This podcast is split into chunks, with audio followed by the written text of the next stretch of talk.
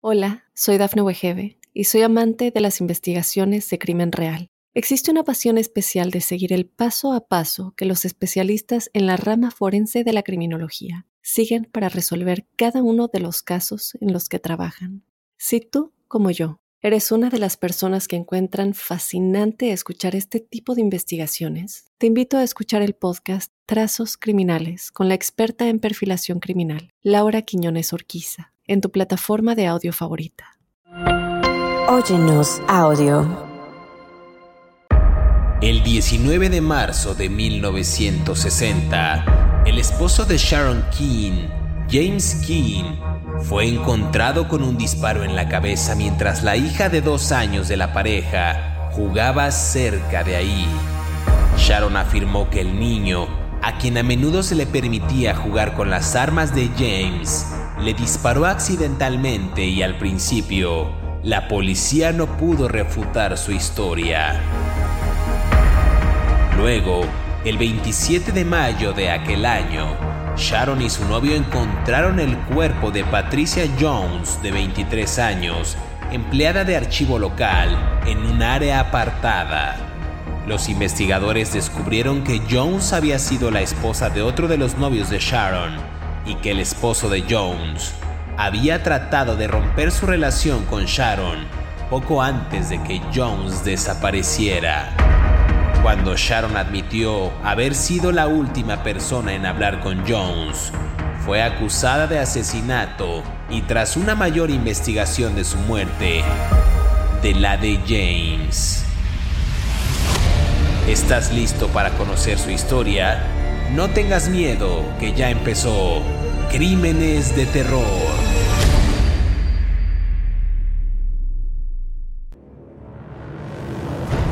Bienvenidos a Crímenes de Terror. Si aún no te has suscrito al podcast, oprime el botón de seguir en la plataforma en la que nos estés escuchando, ya sea en Spotify, iHeartRadio, Amazon Music o Apple Podcast. Así podrás recibir cada sábado la notificación de un nuevo episodio de Crímenes de Terror. En esta ocasión en el podcast hablaremos de Sharon King, nacida como Sharon Elizabeth Hall el 30 de noviembre de 1939. Una mujer también conocida como Janet Pugliese y en México como La Pistolera, una asesina estadounidense y fugitiva de prisión que fue condenada en México por un asesinato y es sospechosa de otros dos en Estados Unidos, uno por el cual fue absuelta en un juicio. Eh, dicen las autoridades que a partir de 2022 esta mujer eh, es objeto de la orden de arresto por asesinato más larga actualmente pendiente en la historia de Kansas City en Missouri. Y dicen que una de las órdenes de arresto por delito grave más largas también en la historia de los Estados Unidos. Ya me está haciendo caras, vamos a entrar en debate y justo para entrar en detalle y comenzar a hablar de esta asesina en serie, quiero darle la más cordial bienvenida a mi colega David Orantes, quien ya saben que semana a semana nos brinda detalles puntuales de estos asesinos seriales. ¿Por qué esa cara, David? ¿Cómo estás? Porque andas mal en matemáticas. Si, la, si lo que acabas de decir es correcto, la orden de arresto del 2022, estamos en el 2023 grabando el podcast. No, no. yo decía que aparte, o sea, que en 2022 más bien fue Déjame acabar, déjame acabar. déjame terminar de hablar y luego te peleas conmigo. No, la orden de arresto se emitió en 1964 y hasta el 2022, o sea, hasta el 31 de enero del, digo, 31 de diciembre del 2022, seguía activa. Eso quiere decir que para el 17 de enero que estamos grabando esto, sigue activa, no creo que le hayan quitado, ¿no? Esto quiere decir que la señora Sharon King o Sharon o Janet Pugliese eh, o la pistolera, porque tiene que ver vínculos con México, este caso, esta señora es una de las personas con una orden de arresto más largas en la historia de los Estados Unidos, desde el 64 hasta el 22, ¿no? 2022. Así que si ustedes saben dónde está esta venerable viejita que mata personas, este, pues las autoridades en Kansas City, Missouri se lo agradecerán y la pueden ir a, la pueden ir a detener. La señora escapó de una cárcel en México y Y bueno, no, no, ahora sí que no vamos a contar el final desde el principio, pero básicamente eso es, la andan, todavía la andan buscando por sus homicidios en Estados Unidos y en México. Así que no creo que en México la, la encuentren, a lo mejor está retirada en Ajijic, ahí entre la comunidad de, de americanos que viven ahí, o en San Miguel de Allende, o en alguna playa de, de, Yucatán, ¿no? Vayan ustedes a saber. Pero si ven a una apacible viejita de Kansas City, Missouri, de 83 años, sean este, sospechosos porque tal vez estén hablando con una asesina, pero bueno. O quizá ya se la toparon en el mercado, como dices tú en México, en San Miguel de Allende o en alguna región donde mucha gente de edad avanzada, pues eh, opta por irse en, retiro ya para descansar y quizás se la, se la, encontraron comprando unos aguacates o un pan o cruzando la calle 83 años y no se dieron cuenta que estaban junto a una asesina en serie. David, ¿te parece si iniciamos con la vida temprana de esta mujer, Sharon King? Decía yo que eh, nació como Sharon Elizabeth Hall el 30 de diciembre de 1939 eh, en Independence, en Missouri, eh, de Eugene y Doris Hall, dice aquí en, en el expediente. Dicen que cuando estaba en la secundaria, los padres de esta mujer, de Sharon, trasladaron a la familia al estado de Washington, pero cuando cumplió ella 15 años, eh, habían regresado ya a Missouri. En el verano de 1956, ella a los 16 años conoció a James King, un estudiante en ese momento, universitario de 22 años, eh, en una función de la iglesia y la pareja pues salió con regularidad hasta que James regresó a la Universidad Brigham Young en el otoño, es lo que dicen aquí los expedientes. Entonces desde muy jóvenes ellos se conocieron, Dicen que Sharon supuestamente estaba profundamente interesada en encontrar una pareja con perspectivas que pudiera alejarla de esta región de, Missouri, de Independence, eh, donde se casó con Sharon, este sujeto, eh, el 18 de octubre de 1956. No sé si ahí había un tema, mm, tú que conoces un poco más la historia eh, de Estados Unidos y sobre todo en estas regiones, ¿por qué habría de quererse salir esta mujer de esa región de Missouri? No sé, en esos años, en 1900, estamos hablando de 1956. Bueno, estamos hablando del despertar de la reacción de los movimientos feministas de los Estados Unidos. En el aire había una necesidad social de avanzar. Las mujeres estaban dejando sus roles de mamás, de madres, de hermanas, de novias, de compañeras para tomar liderazgo de la casa, ¿no? Estaban ah, Estamos hablando de la posguerra de los Estados Unidos. Los Estados Unidos, las mujeres se incorporan al mundo laboral y pues precisamente Independence, Missouri no es precisamente un, paraíso laboral, ¿no? Este, ya no puedo decir pueblo bicicletero porque se enojan, pero este pues no es, no es una región económicamente muy poderosa, ¿no? En los Estados Unidos es el Midwest, con un gran conservadurismo religioso, con una gran este, intolerancia a lo diferente, incluso todavía hasta el día de hoy. Es complicado para mucha gente vivir ahí y abrirse a la mente a ideas nuevas, expresiones nuevas. Entonces muchas mujeres encontraban en esa época el matrimonio como una vía de escape. Sin embargo, esa vía de escape muchas veces se convertía en una lápida, ¿no? Se convertía en una piedra que no podían cargar porque pues tenían los hombres todavía estaban atados al conservadurismo religioso cristiano más, más de más viejo cuño, ¿no? No olvidar que esa es la gran raíz que fundó los Estados Unidos y todo es el centro, el Midwest de los Estados Unidos, pues tiene una gran este, ascendente en eso. Hubo un momento en que esta muchacha mm, de 16 años le dice a James King que, que, además lo conoció en la iglesia, como tú bien decías, que está embarazada. Él era estudiante en la Universidad de Brigham Young. Esto parece incidental, pero no lo es. Brigham Young es uno de los líderes mormones en el estado de Utah, ¿no? Entonces estamos hablando de una persona que estaba estudiando en una universidad de fundamentalismo religioso, ¿no? Mormón. Eh, él se retira de la universidad, es drop out, se sale de la escuela para para casarse con ella y se casan en un templo en Salt Lake City. Hay un elemento de en la iglesia de los santos de los últimos de los ¿cómo se llama? Iglesia de Jesucristo de los santos de los últimos días. Yo llamo, yo me hago bolas con tantas iglesias cristianas, pero bueno. Este, ahí voy, ahí voy. Y eh, hay un elemento importante, cuando ella se casa tiene 16 años y ella miente, presenta una identificación diciendo que tiene 18 años y además dice que es viuda. O sea, que porque dice que ella había estado ya casada en el estado de Washington cuando ella había vivido allá con sus papás y que, eh, y que el primer esposo murió en un accidente de carro. Eh, es un enredero, un enredo de mentiras, es un enredo de, falsificaciones. Pero el caso es que ellos se casan y este señor James se convierte ah, de alguna manera en su primera víctima porque Sharon no era fiel. O sea, no, ella tenía relaciones extramaritales con un amigo de la, de la preparatoria, John Bolditz, creo que se llamaba, de manera frecuente, ¿no? Eh, John la tenía ella como amante y ella era una mujer casada y supuestamente eh, James se da cuenta en 1960 y le dice, sabes que hasta aquí llegamos, me vale que seas la madre de mi hija, yo me quiero separar de ti porque me estás engañando con otro hombre, lo cual es legítimo, ¿no? Y ahí es cuando James se convierte en la primera víctima, supuestamente, de, de, de la señora, ¿no? De la señora Sharon, de su mujer, aunque hay elementos, el crimen es en sí muy sospechoso, ¿no? Pero bueno, sigamos. Está interesante eso porque, eh, bueno, hablaremos de ello más adelante, pero Sharon fue a juicio por el asesinato de Jones en junio de 1961, como dices, y fue... James.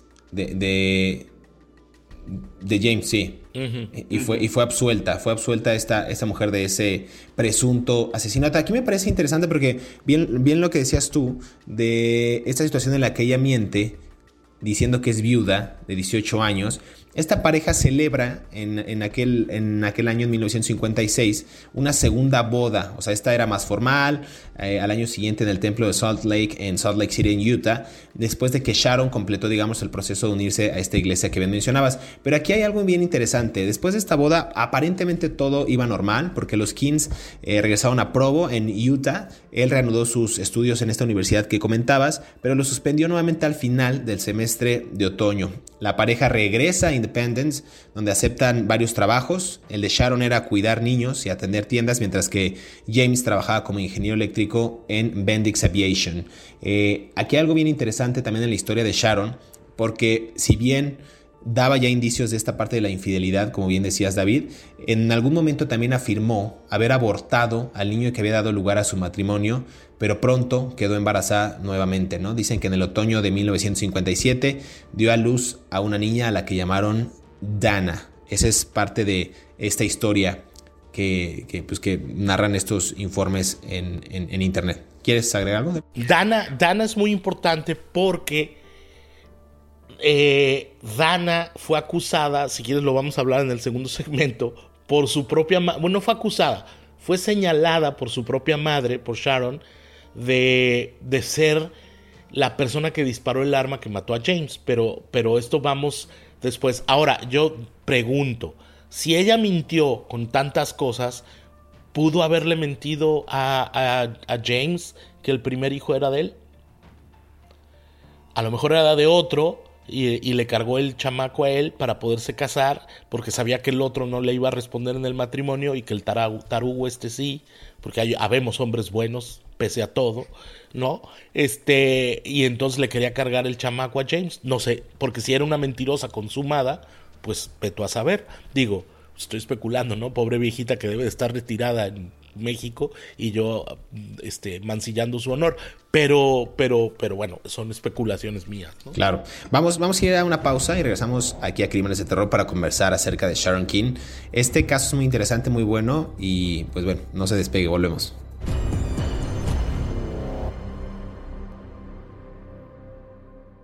Hola, soy Dafne Wegebe y soy amante de las investigaciones de crimen real. Existe una pasión especial de seguir el paso a paso que los especialistas en la rama forense de la criminología siguen para resolver cada uno de los casos en los que trabajan. Si tú, como yo, eres una de las personas que encuentran fascinante escuchar este tipo de investigaciones, te invito a escuchar el podcast Trazos Criminales con la experta en perfilación criminal, Laura Quiñones Orquiza, en tu plataforma de audio favorita. Estos son 5 datos perturbadores de Sharon King.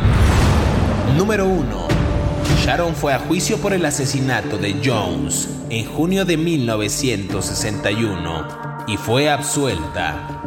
Un juicio de enero de 1962 por los cargos de asesinar a su esposo terminó con una condena y una sentencia de cadena perpetua, pero el veredicto fue anulado debido a irregularidades procesales. Número 2. El caso pasó a un segundo juicio, que terminó a los pocos días en un juicio nulo. Un tercer juicio terminó con un jurado dividido en julio de 1964.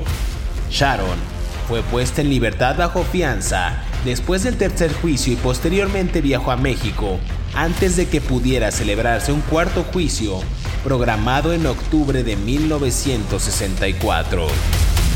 Número 3. En México, Sharon, alegando haber actuado en defensa propia, mató a un ciudadano estadounidense nacido en el país azteca llamado Francisco Paredes Ordóñez, quien recibió un disparo en la espalda. Un empleado del hotel en el que ocurrió el tiroteo respondió al sonido de los disparos y también resultó herido pero sobrevivió. Número 4. Sharon fue condenada en octubre de 1965 por el asesinato de Ordóñez y sentenciada a 10 años de prisión, que luego se prolongó a 13 años después de una revisión judicial.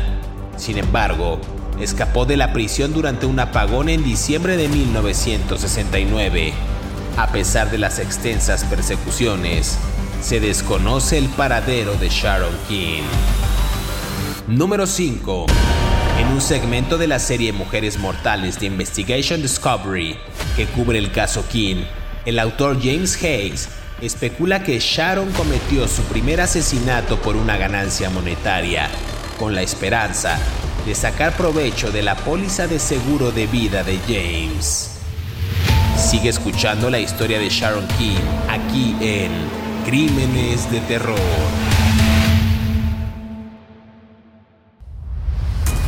Regresamos a Crímenes de Terror, estamos conversando acerca de Sharon King, eh, también conocida como Sharon Elizabeth Hall, también conocida como Janet Pugliese o Pugliese.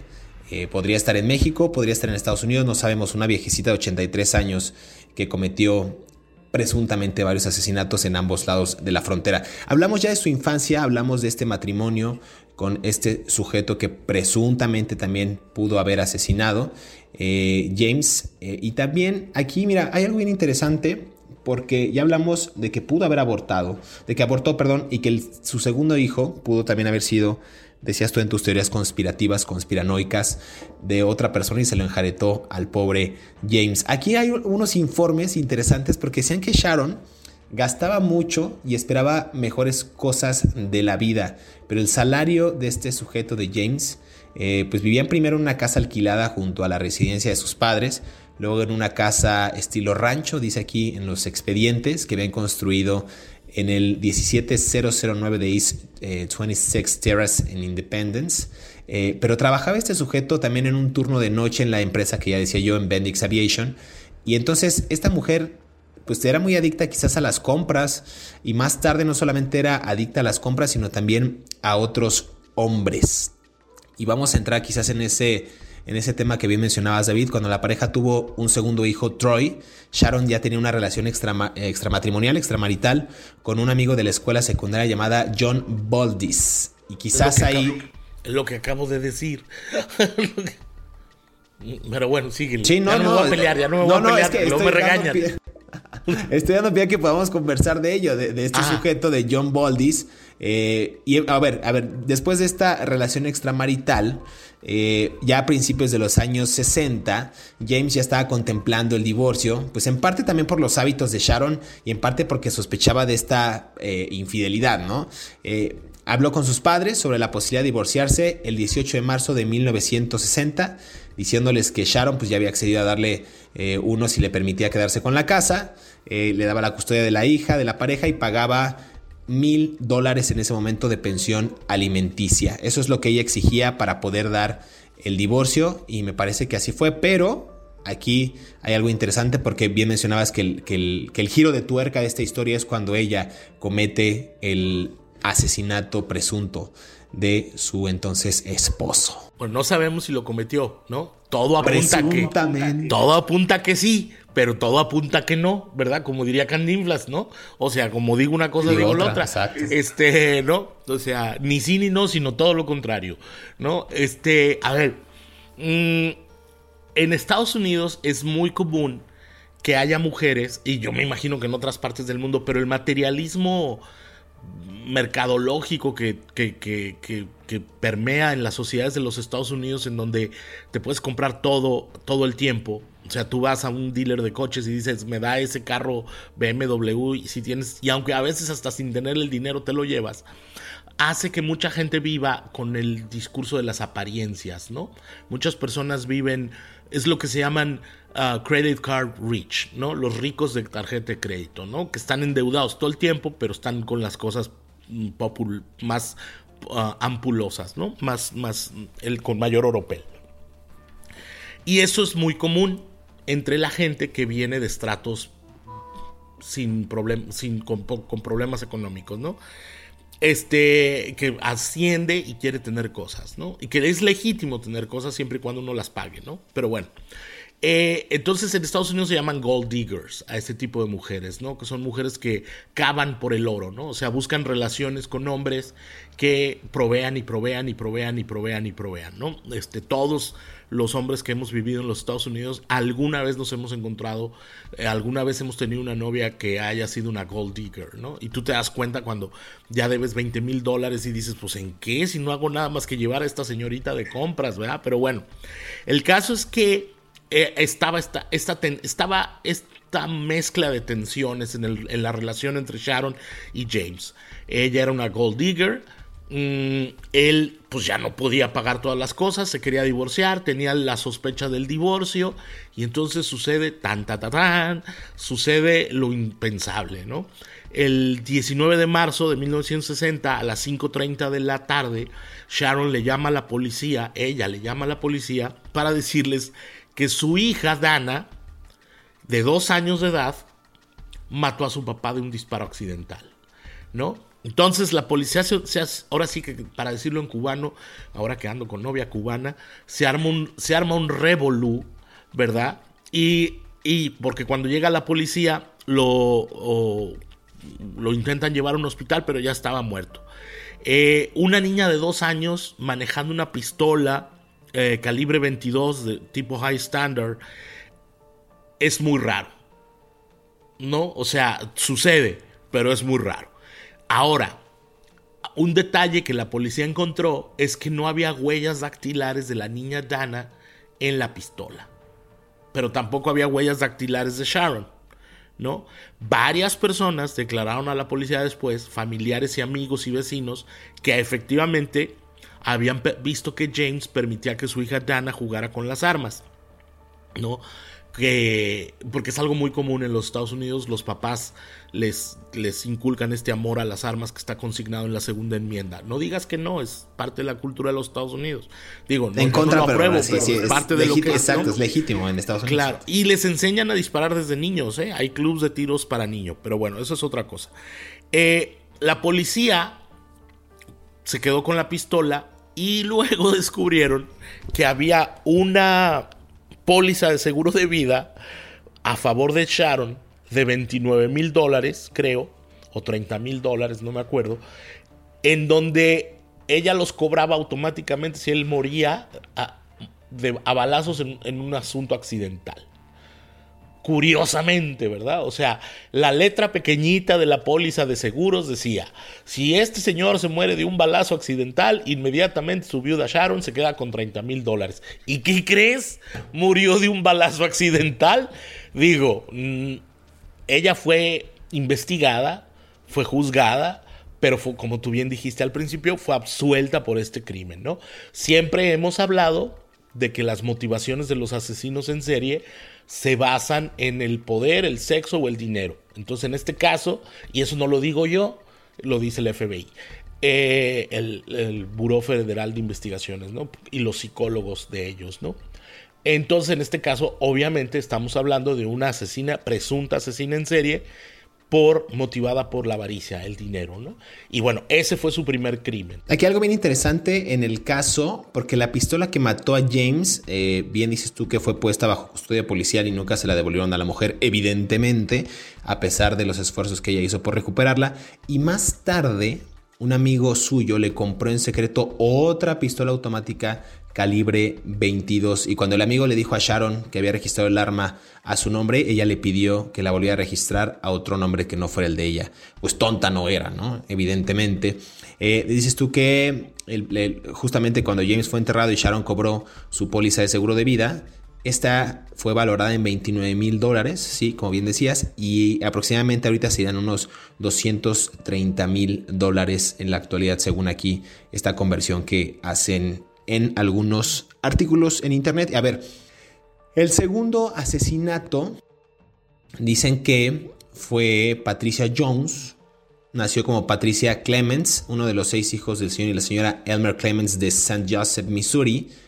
Y aquí dicen que después de que ella se graduó de una escuela, de la Benton High School, se casó con otro señor, Walter T. Jones Jr., su novio de la escuela secundaria, y este sujeto se alistó en el cuerpo de Marines de los Estados Unidos poco después de su matrimonio y la pareja se mudó a la costa oeste. Eh, después de la baja del ejército, regresan a Missouri se establecen justamente en Independence con sus dos hijos en la ciudad en la que vivía esta mujer Sharon. Ya para 1960, casi cinco años después de este matrimonio, Jones trabaja como empleado de archivo para el Servicio de Impuestos Internos, el IRS, mientras su esposo vendía autos. Digamos que eso es parte de cómo inicia esta vida, esta pareja, pero aquí hay algo bien interesante porque el 18 de abril de aquel año, estamos hablando de los 60, Walter conoce a Sharon cuando ella compra un Ford Thunderbird en un concesionario utilizando parte del pago del seguro de muerte de su esposo. A ver, todo va ligado, toda esta historia está interesante porque mata al esposo, supuestamente todo apunta a que, para que no me regañe David Orantes, lo asesina, presuntamente todo apunta a que cobra esta, eh, digamos, este seguro, esta póliza de 29 mil dólares y después compra bien triste seguramente la mujer, un Ford Thunderbird. Y los dos comienzan, estamos hablando de Walter y Sharon, una aventura poco después, ¿no? Sharon vio a Walter como un prospecto para un segundo esposo, pero él pues no estaba interesado en dejar a Patricia a pesar de que esta relación era inestable. Pero a ver, ya me extendí mucho en los detalles. Nada más déjame hacer una pausa en este segundo segmento para seguir conversando acerca de esta aventura que después termina pues prácticamente mal, ¿no? Eh, termina en, un, en una tragedia. Déjame hacer esta pausa, eh, David, y volvemos aquí a Crímenes de Terror para seguir conversando acerca de Sharon King, también conocida como la pistolera en México.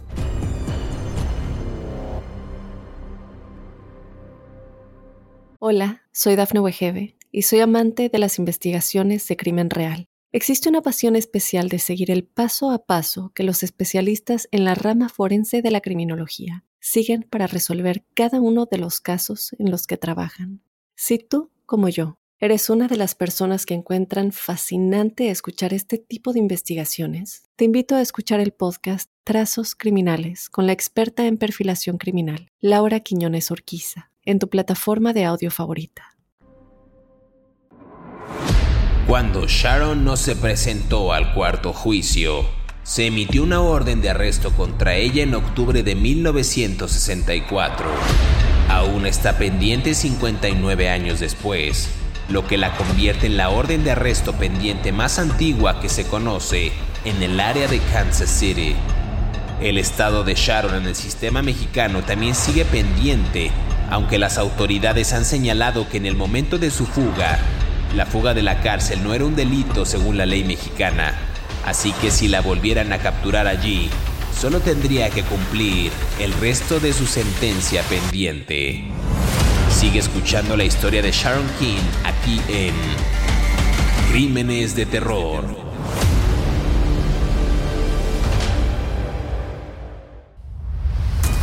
Regresamos a Crímenes de Terror, estamos conversando acerca de Sharon King. Decía antes de irnos a esta segunda y última pausa, que justo esta mujer empieza una aventura con un sujeto de nombre Walter, eh, Walter T. Jones Jr., que también estaba pues ya prácticamente casado con Patricia Clemens, Patricia Jones también conocida. Y se encuentran en una concesionaria David cuando ella decide, después de cobrar esta póliza de seguro de su esposo fallecido, pues comprar un Ford Thunderbird.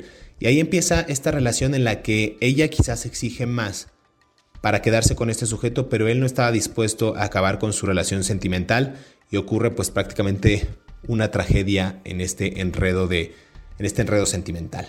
Sí, lo que pasa es que, a ver, Sharon era una mujer bien guapa, ¿no? Era alta, de manos delgadas, de un cuerpo muy estilizado, mm, de pelo muy corto, lo que se usaba en esa época, ¿no? Eh, de un cuello largo, de una mirada así como medio seductora, de, era una mujer alta, te digo, de uno tirándole al 1.75, muy, siempre estaba, usaba ropa muy ajustada y faldas abiertas, ¿no? Con tacones de aguja, era una mujer distinguida, ¿no? Era, se cuidaba mucho de su apariencia.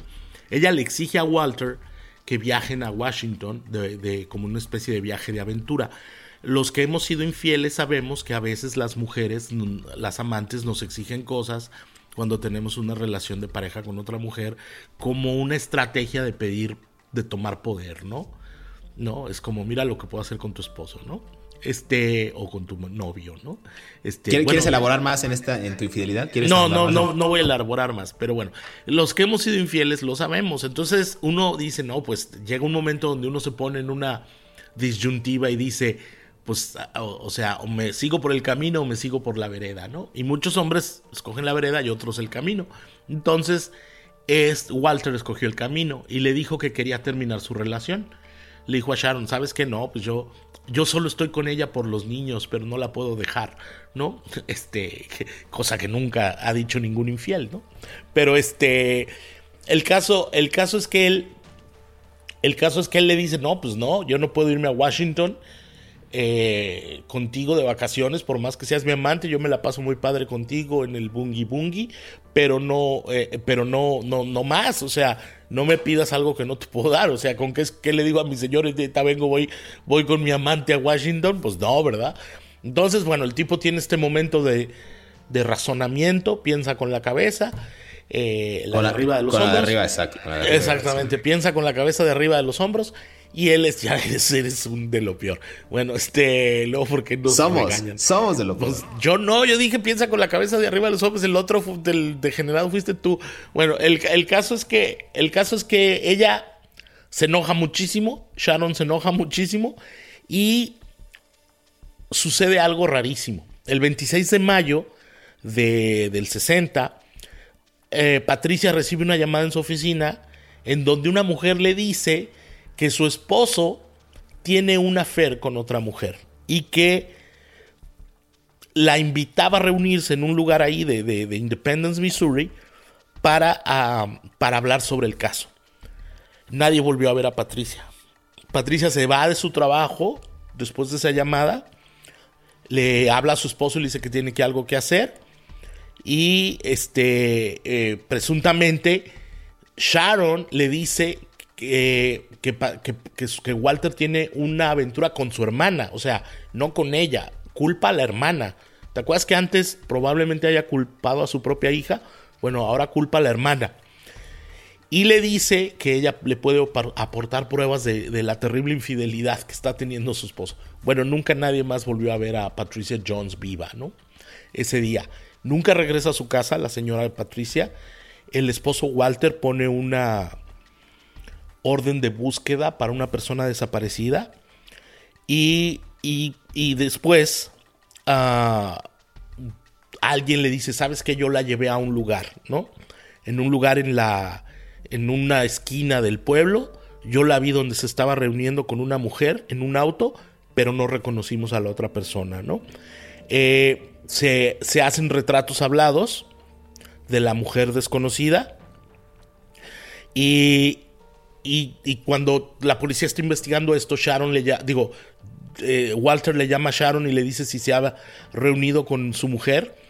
Y, y entonces ella le admite por teléfono, todo esto está en los documentos del caso, que efectivamente ella se había reunido con su esposa, para revelarle su aventura, ¿no? Y, ya. Fue la última vez que hablaron, ¿no? Y la, y la, la acusan de este crimen pero, y, la, y, la, y la detienen. Sale a la luz su relación extramarital que tenía con el John Baldis, porque ella tenía una relación con el James, digo, con Walter. Cuando estaba casada con James, tenía la relación extramarital con John y luego tenía la relación con Walter. O sea, tenía dos amantes al mismo tiempo cuando ya era viuda, ¿no? Eh, y, este tipo, por alguna razón, este John Baldis, eh, Baldis, es el que le dice a la policía en dónde buscar el cuerpo de Patricia Jones que estaba enterrado. ¿Por qué lo sabía él? No lo sabemos. Pero recordemos que él también era amante de esta señora, ¿no? De Sharon.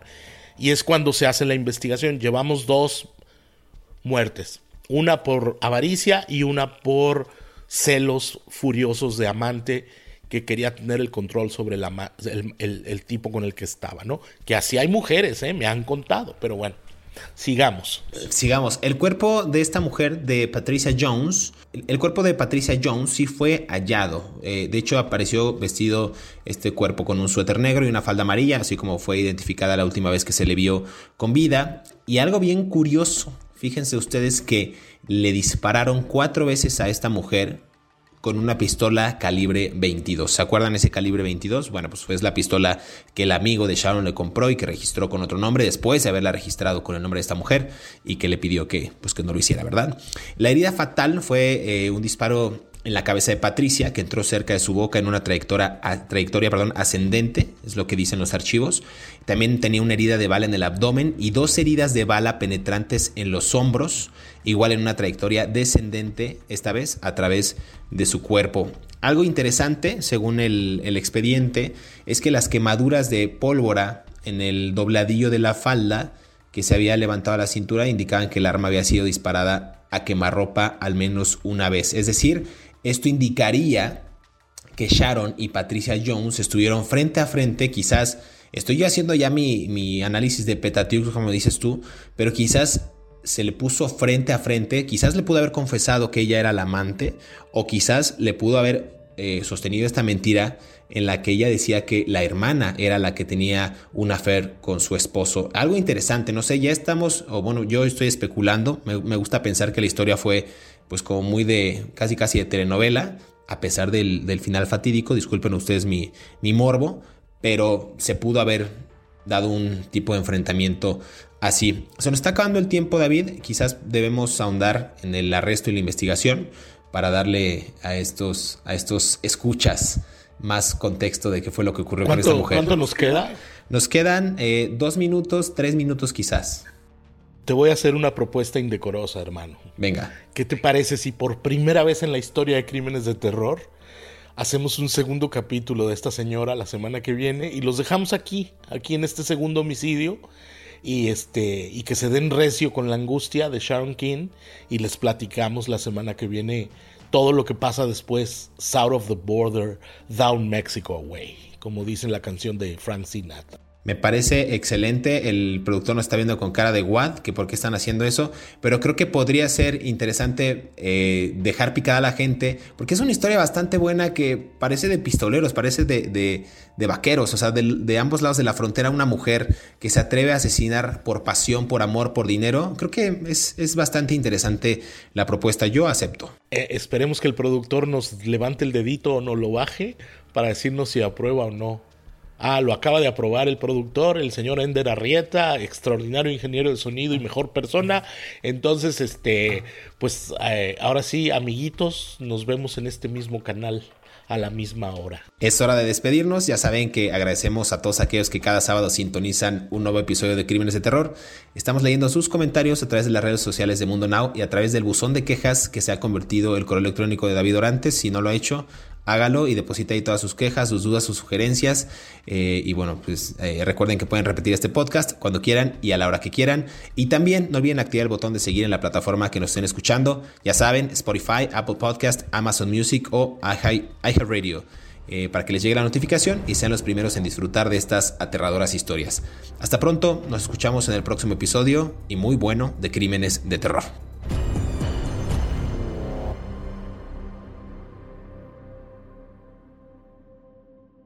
Hola, soy Dafne Wegebe y soy amante de las investigaciones de crimen real. Existe una pasión especial de seguir el paso a paso que los especialistas en la rama forense de la criminología siguen para resolver cada uno de los casos en los que trabajan. Si tú, como yo, eres una de las personas que encuentran fascinante escuchar este tipo de investigaciones, te invito a escuchar el podcast Trazos Criminales con la experta en perfilación criminal, Laura Quiñones Orquiza, en tu plataforma de audio favorita.